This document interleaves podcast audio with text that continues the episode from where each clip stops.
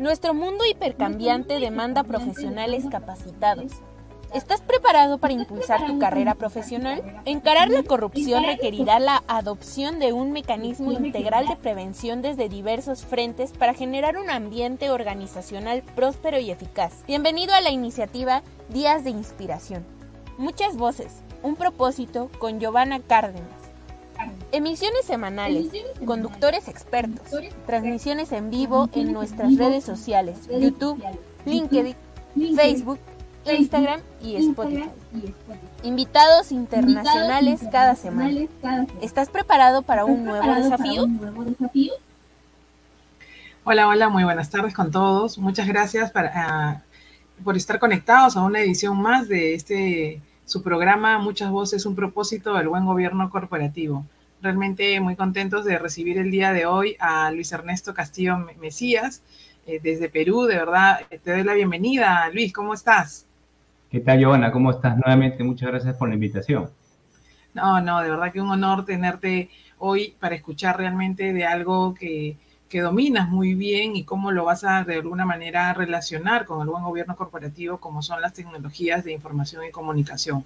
Eh, como bien saben, el programa Muchas Voces es un propósito, el buen gobierno corporativo es una iniciativa global ¿no? que busca transmitir el concepto y beneficios del buen gobierno corporativo en toda la región, en toda, en toda Iberoamérica y en todo el mundo. El día de hoy nosotros tenemos como invitado especial a Luis eh, Castillo Mesías, quien nos va a tocar un tema súper, súper importante que está relacionado a las tecnologías de la información y comunicación y su apoyo al buen gobierno corporativo.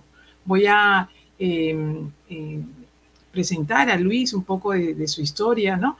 Eh, Luis es consultor senior y catedrático universitario en tecnologías de información y comunicación. Es ingeniero electrónico de profesión con un MBA y una trayectoria profesional de más de 25 años en el ámbito de las telecomunicaciones y tecnologías de información y comunicación, con amplia experiencia en gerencia de proyectos, mejora de procesos, gestión de proveedores e implementación de soluciones de TI alineadas al negocio y tecnologías digitales experiencia también en docencia universitaria a nivel de pregrado y posgrado en cursos de tecnología de información y comunicación y procesos. Realmente, Luis, es un gusto, un gusto tenerte el día de hoy y agradecer también una vez más a, eh, Auditul, red de, red de auditores a nivel internacional que está patrocinando este programa em, que lidera el Instituto Internacional de Ética Empresarial y Cumplimiento. Bienvenido, Luis, adelante. Gracias, Giovanna. Este, vamos a ver la, pantalla con las láminas, por favor. Si pudiéramos un ratito, déjenme a ver dónde estamos. Sí, claro que sí. A ver, ahora sí. Perfecto. Muy bien, a ver, eh, buenas tardes con todos. Nuevamente, Giovanna, gracias por la invitación. Vamos a tratar este tema un tanto extenso, pero vamos a aprovechar los minutos de la mejor manera posible. Y como bien dijo Giovanna, las TICs y su apoyo al buen gobierno corporativo. Y vamos a partir este gran mapa, en donde con la colaboración, por cierto, de Giovanna, hemos eh, partido de aquí para ver cómo que justo la tecnología de información está en la parte central de todos estos pilares, de un total de 15. Lo que vamos a hacer en los próximos minutos es cómo las TICs apoyan a cada uno de los pilares que se muestran en esta pantalla. Y vamos a empezar de la manera siguiente, con todo lo que está en la parte alta, con los pilares 1 al número 5. Muy bien. Bien, empezamos a acuñar y de paso también a dar algunas estadísticas acerca de unos temas relacionados con las TIC y el rol del directorio. Hoy en día el directorio sin duda alguna tiene que tomar decisiones. Y en ese ámbito existe un concepto que está bastante fuerte en Europa que se llama las empresas data driven. Empresas que basan sus decisiones estratégicas siempre que tengan datos a la mano. Una vez más, los datos tienen que ser válidos. Previamente tienen que recolectarse. Hay una estadística de Gemini que dice que el 50% de las empresas en Europa ya están con este concepto. Sin embargo, la cosa no es fácil. Hay siempre barreras que tienen que ver con esta nueva forma de poder tomar las decisiones, como por ejemplo problemas eh, de tipo organizacional, los procesos legados, la experiencia de las personas en el particular, sobre todo en lo que es gobierno de datos, entre otras cosas. Sin embargo, eh, también tienen las empresas que pasar por un estadio. Y cuando hablamos un estadio, hay algunas empresas que están iniciando, como también hay unas empresas que son ya proactivas y otras que están en la parte ya avanzada. Es ahí donde la tecnología como Machine Learning y la analítica, la analítica, la, analítica predictiva es la que soporten en particular. Las fases por las cuales deberían de pasar estas empresas van desde un determinado estadio, algo así como saber en qué parte están, para luego implantar el modelo y luego ya entrar en un tema mucho más fuerte que tiene que ver con gobierno de datos. La calidad del dato, la fuente, la validez del dato, entre otras cosas. La gente tiene que pensar en el dato, acostumbrarse al mismo y en función de ello tomar decisiones. En el segundo pilar que tiene que ver con la ética y la transparencia, sin duda la tecnología siempre acompañada de una serie de implicaciones éticas. Inteligencia artificial es una de las tecnologías que está entrando muy fuerte hoy en día, con asistentes personales, en la parte logística, en la parte comercial, en la parte de educación, y ya se avisora la necesidad de ser éticos en su uso. Hay un grupo de 50 inversiones que dicen que administran 4.5 billones de activos y le están diciendo los amigos de Amazon y Facebook, por favor, manejémonos con ética en el uso de la inteligencia artificial. Desde la, la perspectiva de tecnología, perdón, ¿qué es lo que tenemos que hacer? Bueno, pues tener mucho cuidado con la privacidad, el anonimato, la publicidad y correo no deseado y la divulgación del conocimiento, protegiendo sobre todo la privacidad de la persona, en algún momento proteger el anonimato, ¿por qué no? Tratándose de información sensible de las personas o por qué no decir también las empresas, y todo el tema de la publicidad y correo que ya nos inundan con los fake news y afines. Em, por otro lado, en lo que corresponde a la cultura organizacional, acá sí tenemos un tema muy interesante, que dice nuevo mundo, nueva mentalidad. Los cambios constantes en el mundo digital hacen que siempre estemos con plenos retos cada día, cada segundo hoy en día. Se dice que en el 2025 los ingresos mundiales del mercado por aplicaciones comerciales van a estar alrededor de 334 mil millones de dólares. En el 2022, el 65% del PIB mundial será digital. En el 2022, el 72% de las interacciones con consumidores se realiza por medio de tecnologías emergentes. Con lo cual, las empresas tienen que tener un nuevo pensamiento, lo que le llaman el Maizen digital innovación y liderazgo en la era digital. En esa línea, en esa línea, las empresas evidentemente están en un entorno buca, ¿no? Todo es volátil, hay algo de incertidumbre, digo algo entre comillas porque pueden haber más en algunos lugares que en otros, yo soy de Lima, Perú, eh, complejo y ambiguo. En esta línea hay un informe que ha emitido Ebris en, en compañía con MIT, donde dicen que los sectores que tienen este pensamiento ágil, que ahora le denominan también así, son los bancos, las consultorías, las empresas de telcos, en los porcentajes que se indican. Es evidente que los bancos van liderando el tiempo. Eh, ¿Y qué áreas son las que más se adaptan a este pensamiento ágil o el agilismo que le llaman? IT, desarrollo de software, entre medias está innovación y desarrollo, y estas empresas en donde la gente de Everest y MIT han hecho una encuesta, son alrededor de 180 en Latinoamérica o América Latina, han adoptado el agilismo entre 3 a 5 años el 42% y un poquito más de 8 años el 7%. Nótese que el tema va increciendo, pero falta mucho por hacer. Em, otro tema importante, pero ya entrando en lo que es cultura organizacional, se aplican acá dos conceptos. La infraestructura, que tiene que ver con todas las tecnologías de telecomunicaciones, el tratamiento de los datos y la difusión de la información. Hoy en día sabemos que en el ámbito de telco, muy fuerte el tema de 4G, muy fuerte el 5G, el tratamiento de los datos que está alineado con lo anterior, el dato es el petróleo, como dicen en algunos casos, ¿no? Y lo que corresponde a la cultura info tiene que ver con entender, comprender y darle un adecuado uso a esa infraestructura que hace un momento hemos, hemos mencionado. En esa misma línea, ya entrando a lo que es la estrategia corporativa, eh, aquí tengo, sí, bueno, vamos avanzando, algunas cositas no han bajado, pero vamos a explicarlo de alguna manera.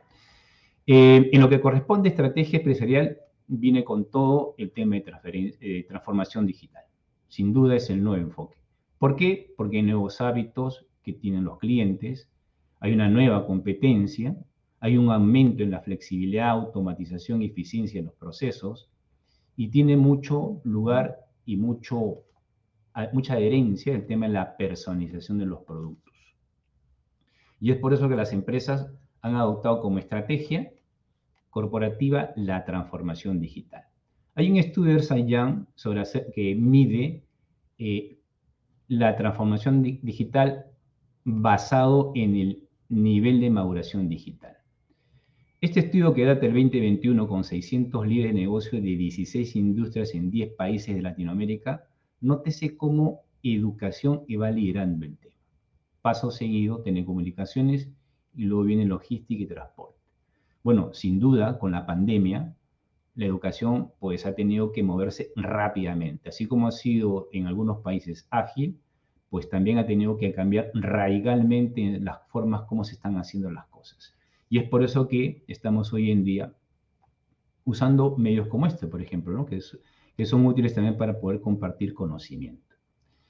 Eh, una de las cosas que la disculpa del caso, acá en la lámina no salió completa, pero en fin, vamos a hablar qué tipo de tecnologías debemos usar para cuando estamos entrando a un tema de transformación digital. Partiendo que transformación digital es un proceso por el cual pasan todas las empresas y se basan fundamentalmente en la cultura. Esa cultura de agilismo, esa cultura de hacer las cosas de manera diferente, esa cultura de hacer del error algo que nutre eso sí, premiarlo mientras más pronto sea y mientras más adelante esté, bueno, ya sabemos cómo, qué tenemos que hacer. Y desde, y desde el punto de vista de TI vienen tecnologías muy fuertes como el uso de Big Data, Machine Learning que comentamos en su momento, Cloud Computing, entre otras. El punto de vista de riesgos, bueno, riesgos, sí, pues los ciberataques. Sin duda es un frente muy, muy fuerte que todas las empresas hoy en día están afrontando. Allá por enero del 2021, no hace mucho, este año, los servidores Microsoft fueron atacados y, e impactaron a 250.000 servidores a nivel mundial. Un poco después, en marzo del 2021, 533 millones de cuentas de usuario se fugaron los datos y ahí está Zuckerberg a la línea. Casella, que es una empresa también fue impactada en julio del 2021 por un ransomware y pidieron como rescate 62 millones de euros. No más lejos, en noviembre, hace poco, MediaMark, es una empresa alemana, también fue eh, atacada por un ciberataque, para la redundancia, y fueron 30.000 servidores Windows que fueron impactados. Se está pidiendo 213 millones de euros. Esto nos da una idea de las cosas que implican que hay que hacer. Y es por eso que de la perspectiva de tecnología, apoyando en el tema de riesgos corporativos, los auditores tienen una lista de 10 grandes temas. La brecha de seguridad, la confidencialidad, la regulación, el acceso seguro a los usuarios, la gestión de incidentes de seguridad, la recuperación frente a desastre, que lo vamos a hacer un poquito más adelante, el gobierno de los datos que vuelve nuevamente a tocarse y que fue evidentemente citado en líneas anteriores, los riesgos procedentes de terceras partes, ojo con los terceros, los proveedores, los partners, son parte de la solución y también tenemos que gestionar esos riesgos con ellos. La infraestructura de trabajo en remoto se viene en el mundo híbrido, parte presencial, parte virtual. Se habla mucho de ello en educación y probablemente también en las entidades de trabajo y la continuidad de negocio. Por lo tanto, hay mucho que hacer desde la perspectiva de sistemas. Pero, ¿qué tenemos que hacer ahí? Perdón, de tecnología. ¿Qué tenemos que decir?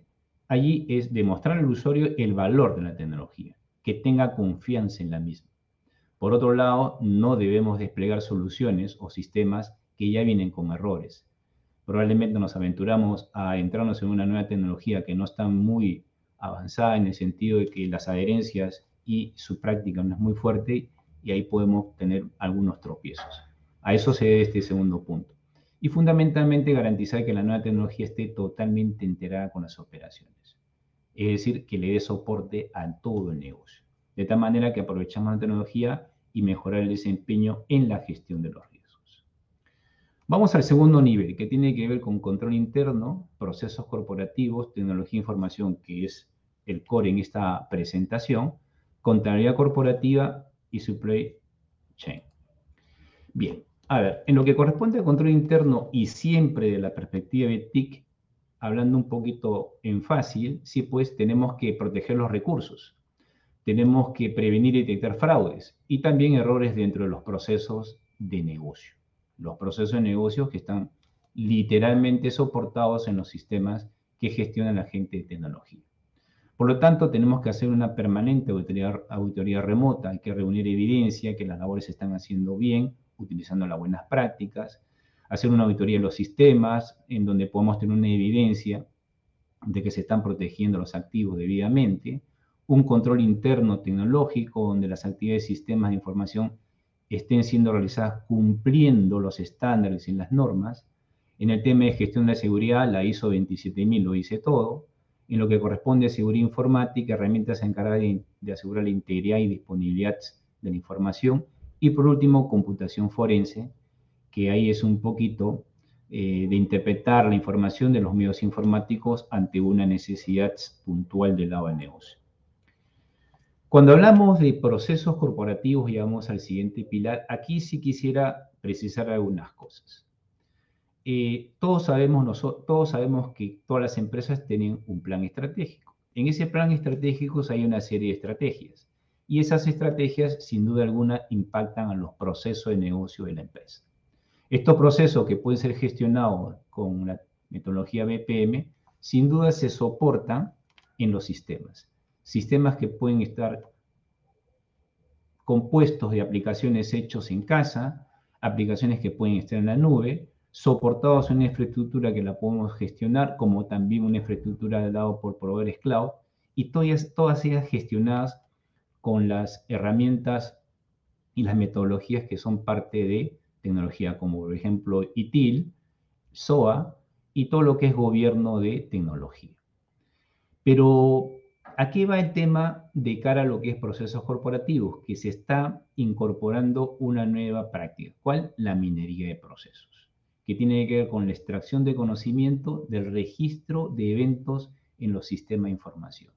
¿Qué cosa queremos decir con esto? Que los procesos de negocio, al tener un soporte con las aplicaciones, todos los eventos que puedan ocurrir en ellos, en consecuencia, impactan las aplicaciones y tenemos que tener siempre esto operativo. Cuando vamos al tema de contabilidad corporativa, bueno, pues aquí sí hay un tema importante, ¿no? Y es que tiene que ver justo con el tema de transformación, en donde no solamente la transformación digital es darle una experiencia distinta al cliente, sino también cambiar el modelo de negocio. Pero como consecuencia de cambiar el modelo de negocio, también tenemos que cambiar nuestros procesos. Y esos procesos tienen que estar digitalizados.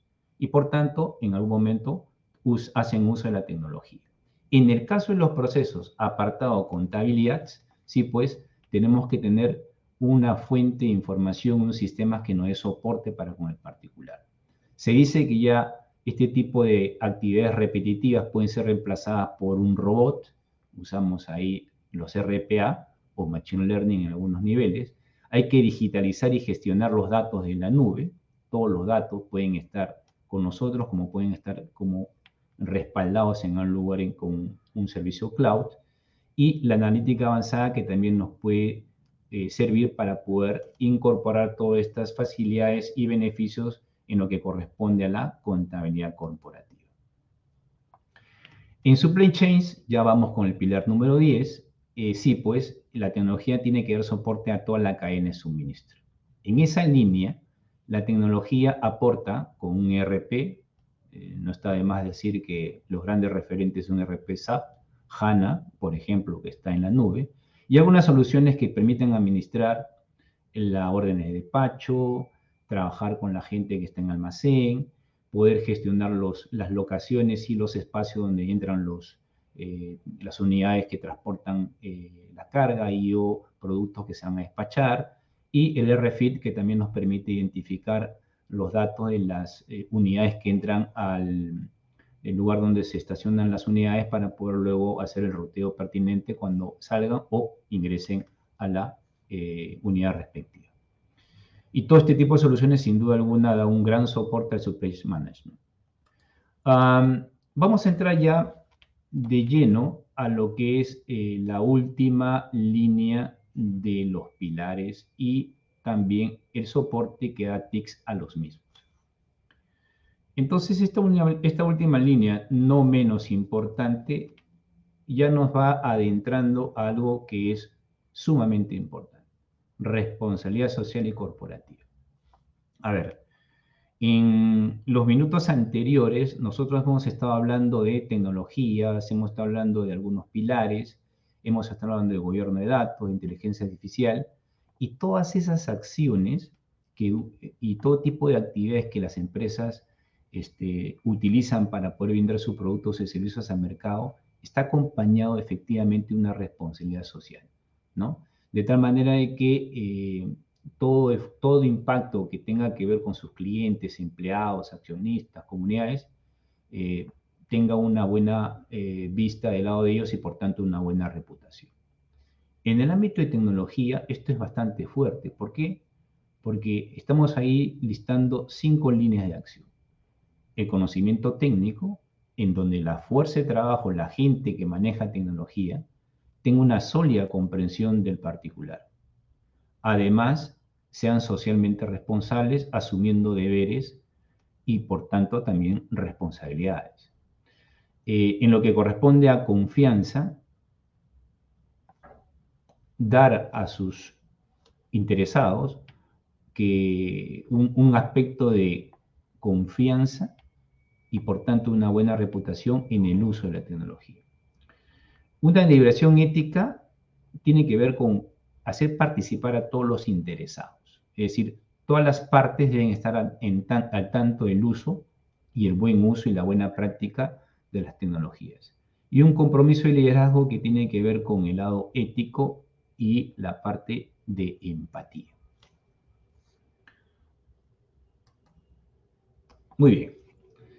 Ahora vamos a hablar con comunicación corporativa. Eh, en este lado, mm, sí, pues el principal objetivo de la, de la comunicación corporativa es mejorar la reputación de la empresa. Y una de las cosas que tiene, en la cual tiene que ayudar la tecnología es la brecha, ¿no? La brecha, la desigualdad digital. Yo creo que el dibujo expresa muchas cosas, ¿no? Mientras más grande sea esa brecha, pues hay algo que hacer, ¿no? Eh, el Foro Económico Mundial informa de los riesgos al 2021, que en la lista está, si se dan cuenta, amenazas a la seguridad cibernética y la desigualdad digital. Está en el top 5 de los riesgos del foro económico. Acá la tecnología tiene un papel muy importante. Se dice que en lo que correspecta, en lo que correspecta perdón, a conectividad, dice dos tercios de niños en escolar entre 3 y 17 años no tienen conexión a Internet en sus hogares.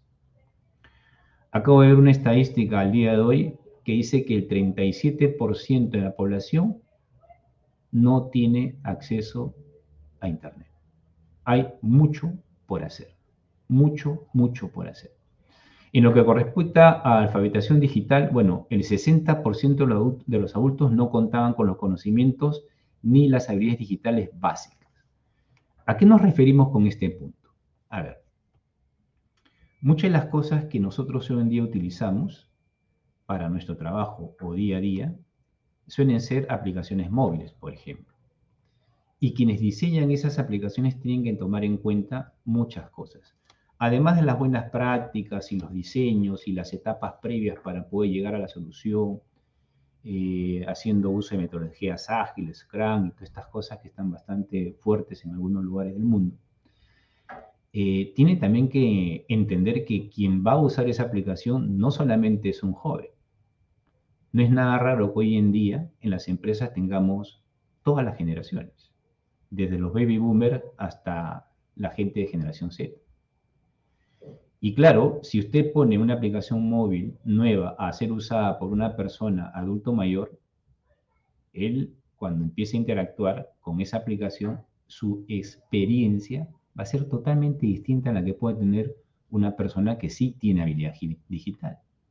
Entonces, cuando hablamos de alfabetización digital, hay que, hay que tomar en cuenta a quién va a ser dirigida esa aplicación o esa solución de tecnología. Se decía un tiempo atrás que, por ejemplo, no es lo mismo una aplicación móvil para una persona que hace labores de campo que hace labores administrativos. Imagínese un técnico en el campo trabajando, cuando quiere hacer un clic en una pantalla, bueno, pues con todo el dedo marca toda la pantalla, ¿no? Eh, por el contrario, si es una persona que está haciendo trabajos administrativos, eh, le es mucho más sencillo. Entonces, el mensaje en alfabetización digital es no solamente incorporar contenidos y todas estas cosas que son propios de los cursos MOOCs y afines, sino también pensar en quién va a usar la aplicación y pueda tener lo que se dice una experiencia distinta. Por último, no menos importante, el pensamiento crítico. ¿no? ¿Por qué? Porque hablamos hace unos minutos el tema de los datos. Y los datos, una vez que son procesados, generan información. Y esa información llega un momento que hay que entenderla, ¿no? Hay que cuestionarla, hay que buscarle la razón o la sin razón de tal manera que podamos también hacer el permanente uso del pensamiento crítico de cara a la data la información que es procesada por nuestros sistemas y que finalmente el usuario con ello tomará una decisión. En el compliance, eh, sí, pues, compliance. Eh, el mundo sin duda está siendo abordado de nuevas cosas cada día y en lo que corresponde a tecnología, eh, sí, es bastante fuerte. Se habla de las RESTES, ¿no? Empresas que se apoyan en nuevas tecnologías y creando soluciones para ayudar a otras empresas de todos los sectores para que puedan cumplir sus requerimientos normativos. Se, comprende aquí o se plantea la necesidad de tener un mapa de riesgos donde pueda yo ver qué normas son las que me impactan y el grado de madurez en su cumplimiento. De tal manera que tenga el mapa completo, porque de repente estoy cumpliendo la parte fiscal, más no la parte regulatoria, o por ahí hay un decreto que salió hace poco que me impacta y su cumplimiento no es el adecuado. El uso de la inteligencia artificial nuevamente protección de los intangibles. Sabemos todos que esta tecnología está entrando muy fuerte y sin duda al dar soporte a tareas repetitivas que son parte de un proceso que es regulado, tenemos que tener cuidado con ello. El gobierno del camino al cloud. Esto también es importante. ¿Por qué? Porque muchas empresas tienen en su momento parte de sus procesos soportados en aplicaciones que están en la nube. Por tanto, hay una corresponsabilidad entre quien brinda el servicio, nosotros, la empresa, con el proveedor. Y esa migración de ir poco a poco llevando aplicaciones hacia la nube, puede darse el caso que hay un proceso nuestro regulado que literalmente está soportado al 100% por una aplicación que está en la nube, ergo gestionado por un tercero. Entonces, esa migración, ese paso de ir de un punto 1 a un punto 2, hay que verlo con mucho cuidado, porque tiene que estar bien claro las responsabilidades de un punto a otro. El apoyo continuo a la transformación digital, bueno, sin duda, dijimos hace un momento, ¿no? La transformación digital la podemos resumir en cuatro ejes. Experiencia del cliente, modelo de negocios digitales, digitalización de procesos operacionales y uso intenso en la innovación y las TICs. En el apartado proceso, bueno, de hecho, ya hemos puesto un ejemplo en su momento de que puede darse la situación que un proceso completo esté soportado por una aplicación que está gestionado por un tercero. ¿Quién? Un proveedor cloud. Y ahí efectivamente hay que tener mucho cuidado con esas cosas. Eh, bueno, Aquí la tecnología nos ha jugado una mala pasada porque nos muestra música, pero se trata de videos. Videos que nos permiten, y aquí lo explico un poco, ver qué tipo de tecnologías se están usando para el tema de compliance, como por ejemplo el cumplimiento normativo aquí en Perú y seguro en unas partes también, acerca de quién está comprando tal o cual producto. Aquí en Perú, por ejemplo, nosotros usamos lo que se llama el biométrico, ¿no? Usted inserta su dedo índice para poder identificar, eh, o perdón, para que el vendedor pueda identificar quién es que realmente está comprando el producto. Son los, eh, estos, estos, equipos biométricos, entre otras cosas. Y es lo que quería mostrar en estas láminas, pero creo que con la explicación lo solventamos, entre otras cosas. Bueno, pero todo, todo camina, todo tiene que seguir funcionando. Así haya un desastre. Y últimamente desastres como la pandemia, que no cabe duda que fue un evento muy fuerte, ha permitido que se activen los planes de continuar el negocio. Ahí en marzo del 2021, con la caída de los servicios de Microsoft, sin duda mucha gente se ha, visto impactada. Eh, en marzo también del 21, eh, caídas masivas ¿no? respecto a servicios que daban algunos, algunas empresas dedicadas a tecnología también y que, claro, eso impacta en la continuidad del negocio. Pero cuando hablamos, ¿qué entendemos por la continuidad del negocio? Eh, sí, pues hablamos de todo un ir y venir desde que ocurre el desastre hasta que se recupera la operación normal. De hecho, hay todo un tema relacionado de gestión de crisis, hay un tema relacionado con respuestas rápidas, actividades de recuperación, y bueno, hasta que la operación se normalice. Por lo tanto, tecnología tiene que ver mucho con esto, porque efectivamente tiene que tener un plan de continuidad, sobre todo de la infraestructura tecnológica en donde está alojada las aplicaciones que a su vez le dan soporte a los procesos de negocio. Hay que tener un plan de continuidad a las áreas de negocio, la recuperación de los servicios, la respuesta de emergencia, que no siempre deben de ser eh, duraderas, sino en algún momento hasta que entre el servicio de manera natural. El plan de continuidad en las áreas de apoyo y los protocolos de seguridad. ¿Por qué? Porque en la recuperación de los servicios hay que tener mucho cuidado al no dejar, como quien dice, una puerta abierta y por ahí los amigos hackers se puedan meter. Cuando hablamos de plan de continuidad de negocio, estamos hablando de algo que se soporte un plan de recuperación de desastres. Lo segundo tiene que ver con CPDs, equipo de comunicación, entre otras cosas. Lo primero, que está en la parte de la pirámide, evidentemente tiene que ver con el negocio. Eh, continuar el negocio, políticas, estrategias, y ahí es donde tenemos que tener cierta resiliencia, ¿no? Eh, rotar al personal para que no siempre tengamos, entre comillas, los indispensables, la redundancia en los datos, por si acaso se cae una base de datos, tengo la réplica, el mantenimiento de un excedente de capacidad, no estoy al 100%, no estoy al 95% de capacidad, puedo estar en 80 y ese 20 me puede servir para poder utilizarlo en una situación como esta. El tiempo de recuperación de los diferentes sistemas tiene que ser lo más pronto posible, porque si no entramos en pérdida. ¿Por qué no decir también las redes? Y por último, no menos importante, incluir una cadena de mando que distribuye las responsabilidades, es decir, el comando continuo si alguien no está por X razones, el siguiente absorbe la carga o la responsabilidad y seguimos andando al mismo destino. Y eso en tecnología, sin duda, tiene que estar bastante bien representado. En el caso del medio ambiente, eh, sí, sí, pues en el medio ambiente eh, hay una corriente muy fuerte llamada Green IT, ¿no? En donde literalmente lo que queremos es utilizar lo que se denominan tecnologías verdes, con el propósito de reducir el consumo de electricidad en los data centers, reducir las emisiones de carbono.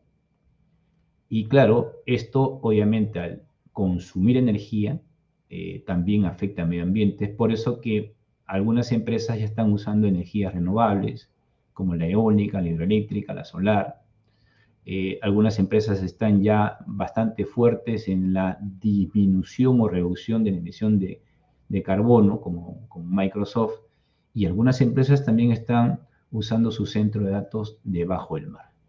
¿no? De tal manera que todos los temas de refrigeración se minimicen y por tanto no afecten tanto al medio ambiente. Eh, pero no todo es alegría, porque tecnología también genera basura, lo que le llaman la basura electrónica. China, sin duda, lo va liderando, 10.129 millones de toneladas métricas, un per cápita 7.2. De Latinoamérica vemos a Brasil en el quinto puesto. Y claro, si bajamos a Latinoamérica, hay 14.200 14, perdón, 14.2 mil millones de toneladas de restos electrónicos. 26.3 millones de toneladas métricas equivalente de CO2. Es decir, hay mucho por hacer en Latinoamérica. En contraparte, ¿qué estamos haciendo? Bueno, pues mirar cosas a la nube, como hablábamos en su momento, reciclar y cero papeles. ¿No? Cero papeles. Digitalizar toda la documentación y así no afectar tanto al medio ambiente. Como conclusión, podemos decir pues que el pilar 8 de tecnología de información y comunicación efectivamente eh, da soporte a la transformación digital, incorpora prácticas de minería de procesos, impulsa a las empresas a tomar decisiones con los datos y por tanto incorporarse en lo que es gobierno de datos, ser más ágiles en razón al entorno, utilizar tecnologías como Machine Learning, las eh, tecnologías cloud, los CRMs, los Big Data, los ERPs, y todo ello con el buen deseo de que 5G venga pronto a Latinoamérica. Y eso es lo que le puedo compartir, Giovanni. Excelente, excelente. Realmente has hecho, eh, nos, has, nos has llevado en un viaje de la mano, ¿no? En todos los pilares. Y efectivamente eh, la tecnología, pues, está asociada a cada uno de los pilares. Y de hecho, eh, cuando me toca dar charlas de buen gobierno corporativo, una de las definiciones importantes es que el buen gobierno corporativo es transversal a toda la organización, ¿no?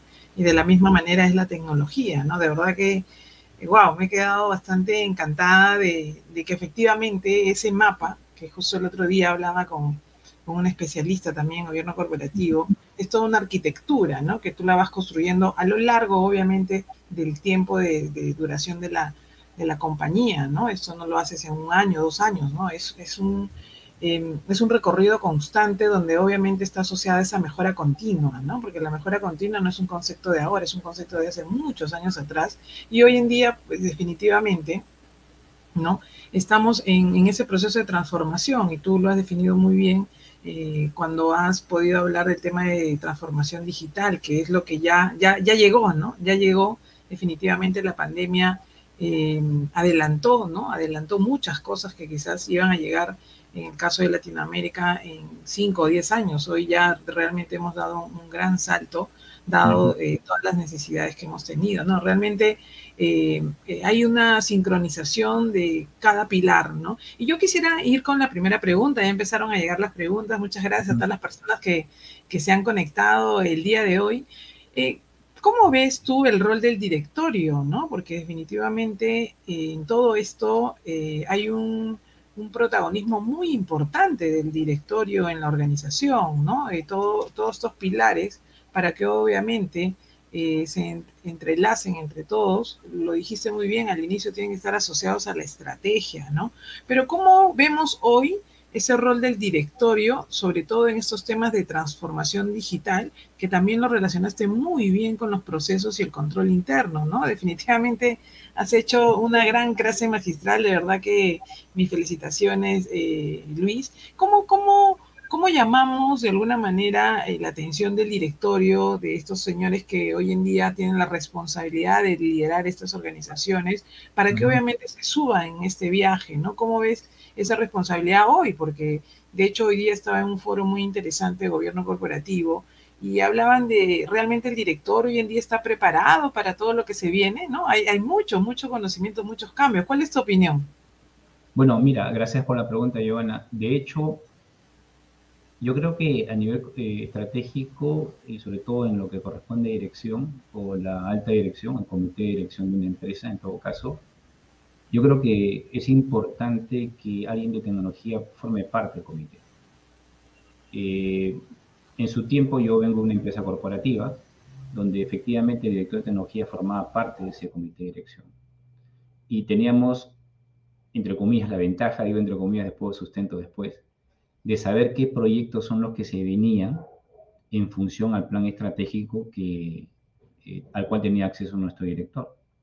Y por lo tanto, pues podríamos adelantarnos y o estar al tanto de lo que esos proyectos tenían que eh, impactar en el ámbito de tecnología. Ese es por un lado. Por otro lado, la gente que está en el directorio tiene que ser digital. Ojo, la edad no es una condicionante para ser digital, ¿no? Eh, pero digo que tiene que ser digital, ¿por qué? Porque tiene que acostumbrarse a tomar decisiones basado en datos. Los datos se generan todos los días, cada hora, cada minuto, cada segundo. Y esos datos, una vez que están bien gobernados y debidamente procesados, nos permite tomar decisiones hoy en día. Tres, decisiones estratégicas. ¿Por qué? Porque pueden incorporar productos al mercado, pueden detenerse en alguna iniciativa.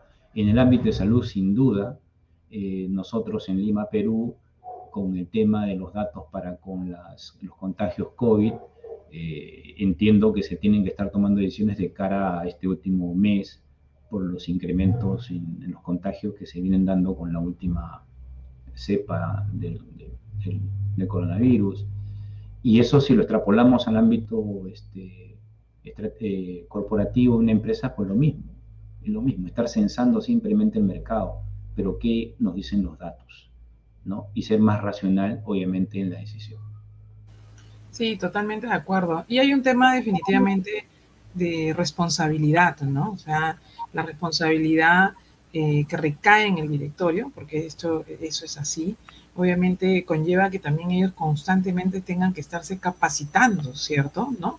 Hoy más aún, eh, más, yo diría con más eh, velocidad que antes, me parece, ¿no? Porque dado todo cómo está cada día cambiando, ¿no? Hoy realmente no podemos avisorar que pueda pasar de acá de repente a un abril 22, ¿no? Eh, porque obviamente hay muchos factores externos que están eh, influyendo en las decisiones de los países, ¿no? de los gobiernos, temas políticos, económicos, el tema de la pandemia, ¿no? que hoy estamos inclusive con una nueva variante, ¿no? en el caso peruano, como bien dices, está incrementando nuevamente el número de contagios y también obviamente el número de muertes. Esperamos que esto lo sepan detener, ¿no? De hecho, una de las preguntas que nos hacen de, eh, nos están haciendo nuestros eh, las personas que se han conectado nos dicen, ¿y cómo, cómo ves tú o cómo se debe tratar dentro de todo esta, este gran viaje que nos has hecho eh, eh, dar en cuanto a la, relación de, y importancia de la tecnología de información y las comunicaciones dentro del gobierno corporativo a la obsolescencia? ¿no? ¿Cómo tú definirías la obsolescencia programada? Este, y cómo esta obviamente puede, puede dejar de ser, eh, bueno, desecho, un desecho digital, ¿no? Sí, agradezco la pregunta. A ver, voy a partir de algo que creo los colegas de tecnología deben tomar en cuenta. Y parto del proceso de negocio. Si ese proceso de negocio está soportado en una aplicación, como todos los demás procesos de negocio, lo primero que tengo que hacer es un mapa de sistemas. Una vez que tenga ese mapa de sistemas y al mismo tiempo saber la relación que tienen esas aplicaciones o sistemas con los procesos de negocio, empiezo con un tercer paso. Es decir, primero proceso de negocio, segundo mapa de sistemas, tercero identifico qué proceso de negocio es core de mi empresa. ¿De acuerdo? Si en su momento identifico que un proceso de negocio core de mi empresa está soportado en una aplicación, entre comillas, obsoleta, tengo que tomar una acción rápida. ¿Y por qué podría estar obsoleta? Un lenguaje de programación antiguo, un sistema operativo que ya no tiene soporte, o en su defecto un sistema operativo que está por vencer. ¿no? Windows 7 hace poco ha salido fuera de servicio, ya no, ya no brinda servicio a la gente de Microsoft. Entonces, si yo tengo bien ese mapeo, sé que lo que voy a hacer tengo que hacerlo con mucho cuidado. ¿Por qué? Porque estaría impactando un proceso de negocio core. Por el contrario, lo podría hacer, entre comillas, más tranquilo, pero sin duda no escapo de la responsabilidad. Si le llamamos a esa aplicación antigua, con lenguaje de programación antiguo, con servidores que ya no tienen soporte, con un sistema operativo vencido, y eso le damos obsolescencia, yo tengo que tomar acción. O me migro a la nube, que es una alternativa, o mejorar esa aplicación cambiándole totalmente, una mejora sustantiva. Pero claro, sabiendo que estás pisando un terreno difícil. Ese mapeo es fundamental.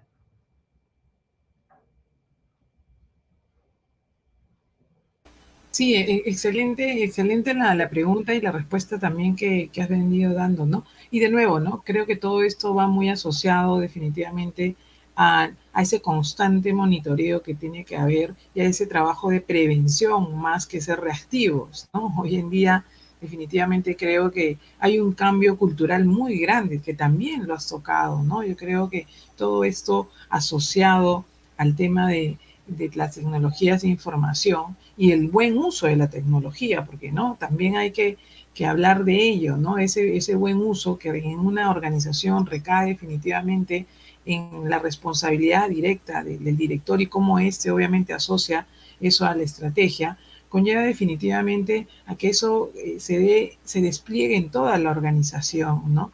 Em, y de hecho, eh, ¿qué nos podrías tú comentar hoy en día eh, respecto a, los, digamos, a los malos amigos de, los sistemas de información que son los hackers, ¿no? ¿Cómo cuidarnos de, los hackers? Que este, realmente es increíble, ¿no? que están eh, en todos lados, ¿no? Eh, realmente eh, hace unos días hablaba con una amiga de Argentina y me decía que le había llegado un comunicado que habían bloqueado su tarjeta de crédito porque aparentemente habían hecho algunos desembolsos indebidos que no era ella, ¿no? Entonces, ¿qué, es, ¿qué, es, lo que se viene y cómo prevenir ello, ¿no? Porque es parte también de esa seguridad de la información y esa cultura de prevención asociada a ese buen gobierno corporativo. Sí, gracias también por la pregunta. Y eso, esa pregunta sí es un reto porque, como todo, porque en el ámbito de seguridad eh, o ciberseguridad, este, el tema está muy fuerte. Con la pandemia se han abierto muchas puertas. Y digo muchas puertas porque muchas empresas probablemente no sabían que esas puertas estaban abiertas y por ahí se han, se han filtrado los hackers, ¿no? Eh, bueno, yo creo que ahí este, tratar de incorporar esta normativa de, normas de, seguridad informática, la 27, si no recuerdo, pero otro tipo de cosas, eh, como por ejemplo, y regreso a la respuesta anterior, si tú no tienes claro qué procesos de negocios dan soporte tus aplicaciones que tú gestionas, voy a un segundo o tercer nivel. Proceso de negocio. Sistemas. Esos sistemas están soportados en una infraestructura tecnológica. Ejemplo, servidores. Ejemplo, los usuarios entran a través de sus computadoras, personales o de la empresa. Desde la empresa o desde su casa, hoy en día con el tema remoto. Entonces el circuito está bastante extenso y es ahí donde aprovechan los hackers. Entonces, si yo tengo bien mapeada esa aplicación y sé que va a ser accedida por un usuario desde su casa o desde el trabajo, entonces yo puedo tener una traza de dónde viene esa posibilidad de hackeo. Y tengo que proteger evidentemente todo aquello que tiene que dar o que le da mayor valor a la empresa.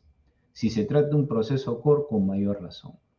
Establecer prácticas de seguridad muy frecuentes, entre otras cosas, y mapear muy bien sobre todo los equipos sobre, donde están alojadas esas aplicaciones. Y te doy una respuesta final. Eh, una de las cosas que viene ocurriendo como consecuencia del el incremento del uso de aplicaciones es que nos estamos quedando cortos en algunos lugares con la infraestructura que tenemos. Por lo tanto, migramos a la nube. Pero esta situación genera también que algunos equipos se desinstalen. ¿De acuerdo? ¿Por qué? Porque ya no lo necesitas. ¿De acuerdo? Pero al mismo tiempo, el negocio como sigue moviéndose, incorpora otras aplicaciones. Por lo tanto, tienes que incorporar otros equipos.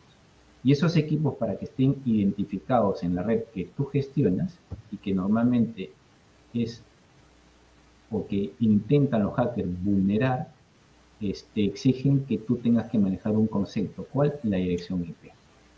¿no? La dirección IP es un concepto que te permite a ti identificar un equipo en las redes. Esa red puede ser tuya como puede ser nuevamente un tercero. Pero esa dirección IP tiene dos notaciones. La primera, una IPv4. Olvídate que es IPv4, pero es una versión 4. Y se están acabando. Y se está usando mucho la IPv versión 6. Migrar equipos de esta dirección a otra es un esfuerzo que hoy en día se tiene que hacer si quieres seguir creciendo. Si en esta práctica de migración sigues abriendo más puertas, entonces ya estás más complicado. Ese ejercicio de migración también tiene que ser sumamente cuidadoso, siempre que estés migrando un equipo que en su interior tiene una aplicación que a su vez le da soporte a un proceso de negocio core. Si ese enganche se da, tienes que hacerlo nuevamente con cuidado. Sí, definitivamente. Creo que eh, el tema de hablar de tecnología siempre, pues, eh, es un tema de bastante técnico, ¿no? Sin embargo, hoy en día también tiene que ser parte de nuestro ADN y más aún asociado, obviamente, a las empresas. De hecho, nos acaba de llegar una pregunta y agradezco también a Genaro Gamboa, quien nos está haciendo la pregunta y es interesante, ¿no? Y esto va asociado también con la definición de buen gobierno corporativo que siempre me gusta compartir, ¿no? El gobierno corporativo hay veces se confunde que es aplicable solamente a la gran empresa, ¿no? Sin embargo, eh, una de las cosas que es importante reafirmar es que el buen gobierno corporativo es aplicable a todo tipo de negocio, cual sea el tamaño, ¿correcto? Cual sea el giro para entidades con fines de lucro o sin fines de lucro. Y de hecho, Genaro nos pregunta lo siguiente, ¿cómo ayudar a los dueños de las empresas, por ejemplo, las MIPE, ¿no? que hoy en día tú sabes que representan a nivel de toda América Latina, por no decir de todo el mundo, en promedio entre el 70 al 80% del total de empresas de, ¿no? de una región, a que pierdan el temor de adoptar tecnologías de información para mejorar la gestión en la organización? ¿Cómo de alguna manera los acercamos más a esa decisión que deben de tomar, porque sí, efectivamente, hay veces el pequeño empresario, ¿no? Piensa que eh, esta inversión más que todo es un gasto, ¿no? Y se asusta y prefiere de repente seguir con su trabajo manual, que de repente es ya monótono y que obviamente está definitivamente asociado a errores, ¿no? ¿Cómo los invitamos? Y de hecho nos están escuchando muchos, muchos eh, dueños de empresas, de pequeñas, medianas empresas, a que pierdan ese temor, ¿no? De adoptar nuevas tecnologías. Bueno, la pregunta es más que interesante, gracias Genaro. A ver, eh, sí, efectivamente las pequeñas empresas siempre eh, es un punto medio entre el cliente de a pie, el masivo, con el de grandes empresas, ¿no? Y al estar en la mitad es un poquito, entre comillas, este, eh, vista mm, a veces con un ojo y medio, o medio ojo, como dicen. A ver, mm, yo creo que una de las cosas que se debería de tomar en cuenta con las eh, pequeñas empresas es, primero, este, identificar un poco qué tantas habilidades digitales pueden tener. Dos, este, su interacción con lo que ya tienen como a lo que ellos le llaman digital.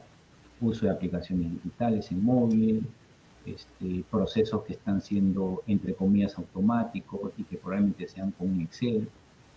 Y a partir de ese análisis, ¿no? el resultado nos dirá, bueno, qué tanta versión o qué tanta adherencia, perdón, hay eh, de estas empresas o esa empresa en estudio bajo el particular e ir de manera progresiva incorporando tecnología en procesos repetitivos, ¿no? Eh, procesos que son literalmente en que el 1 más 2 más 3 siempre da 6, ¿no? E ir incorporando tecnología de a poco.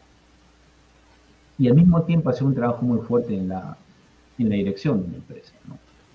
Dándole esos quick wins, ¿no? Para que él o ella vea que sí, efectivamente le da un resultado, que el costo era 10, ahora es 1, y esa diferencia no la puede reinvertir. Y esos resultados eh, evidentemente van a favor de la adopción de la tecnología. Y al mismo tiempo, eh, modestamente, ir incorporando ese pensamiento en las personas que trabajan también. Porque la tecnología, eh, con los procesos y las personas, es un trío muy importante. Yo puedo avanzar muy fuerte en el campo de tecnología, pero si los procesos siguen siendo los mismos, evidentemente no voy andando bien. Y si las personas siguen haciendo o piensan igual, también. Entonces, en resumen, un pequeño análisis de su situación en lo que corresponde a, los conocimientos y habilidades digitales, plantear soluciones rápidas en procesos repetitivos, y tercero, ganando a la cabeza e, y a la masa, metiéndole cosas relacionadas con el mundo digital. Y poco a poco llevarlos a una digitalización de muchos procesos que luego permitan a ellos tener eficiencias operativas e ir a un nivel inmediato superior que ya tiene que ver con una transformación de negocio en la medida que ellos se encuentren en el mercado como líderes o segundos o terceros. Sí, excelente, excelente, muy bien, realmente, muy buena pregunta y muy bien este, enfocada en la respuesta. De hecho, obviamente esto va a estar asociado al cambio de cultural, ¿no? Como bien decías, ¿no? Porque hay un cambio, pues, definitivamente de chip, ¿no? O sea, la forma de pensar cambia totalmente, ¿no? Y, de hecho siguen llegando las preguntas y quiero agradecer de verdad a todas las personas que se vienen conectando en los distintos países, de México, Argentina, Chile, Ecuador, y de hecho ha ingresado la pregunta de eh, Rogelio Bautista, ¿no? Él dice, eh, yo veo más temas éticos que tecnológicos, la transformación digital. ¿Cómo se deben preparar eh, los empresarios, ¿no? los directores, la alta gerencia para abordar esta, los temas de integridad de la data? Bien, a ver, gracias también por la pregunta.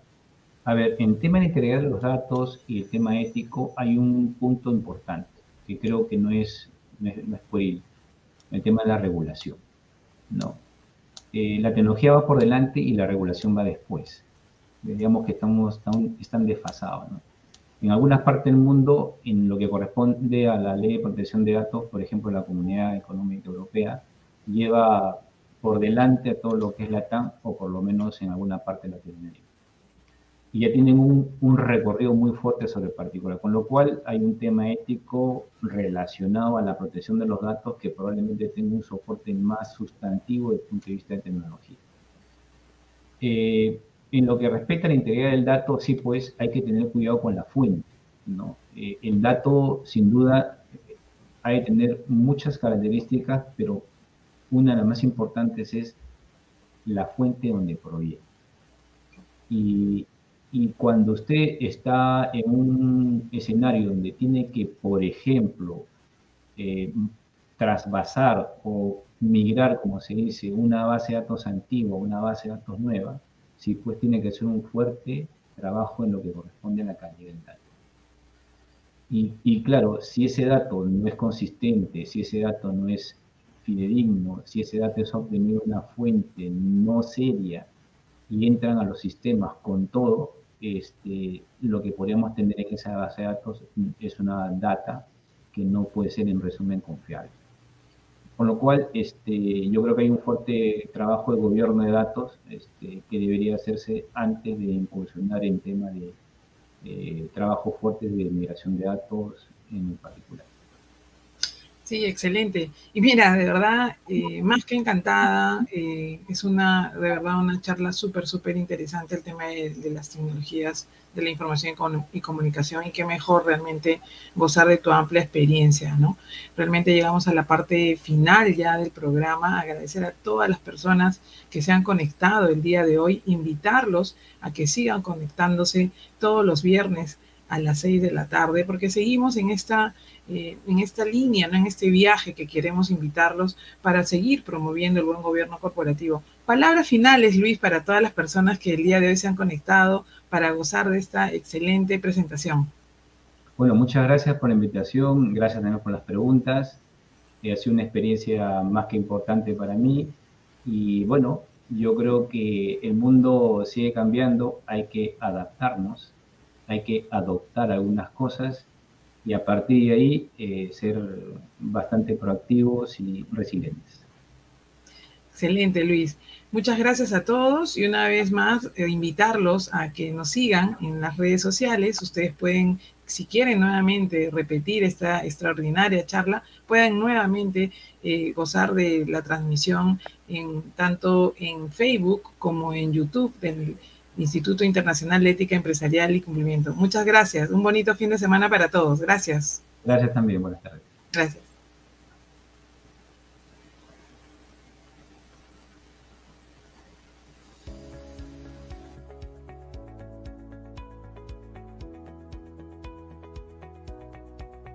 Nuestro mundo hipercambiante demanda profesionales capacitados. ¿Estás preparado para impulsar tu carrera profesional? Encarar la corrupción requerirá la adopción de un mecanismo integral de prevención desde diversos